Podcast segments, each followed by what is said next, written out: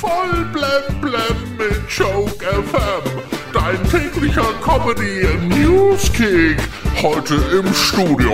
Halli, hallo mit Heribert Fütterle. Jeder zweite Deutsche ist inzwischen für Atomkraft. Ja, mit irgendetwas muss man das Auto ja voll tanken.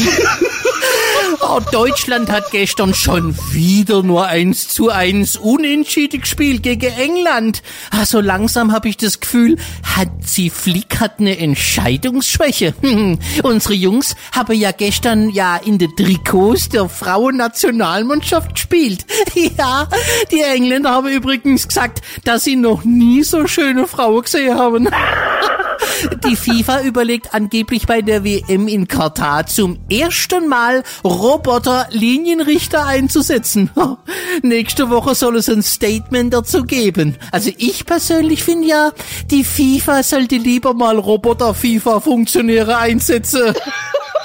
Eine neue Studie soll ergeben haben, dass zu viel Arbeit dumm machen kann. Ach so? Und dann haben aber viele unserer Politiker in ihrem Leben doch mehr gearbeitet, als man dachte.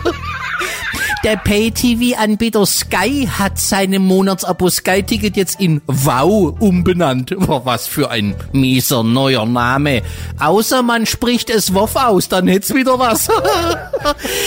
In den Kinos startet heute Jurassic World. Oh, neues Zeitalter. Das ist der letzte Teil der Jurassic World Trilogie.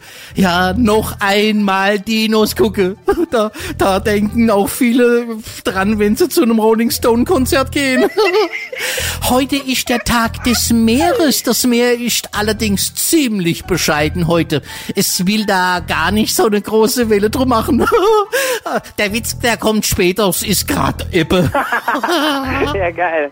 Voll blem blem auf Joke FM und auf joke-magazin.de.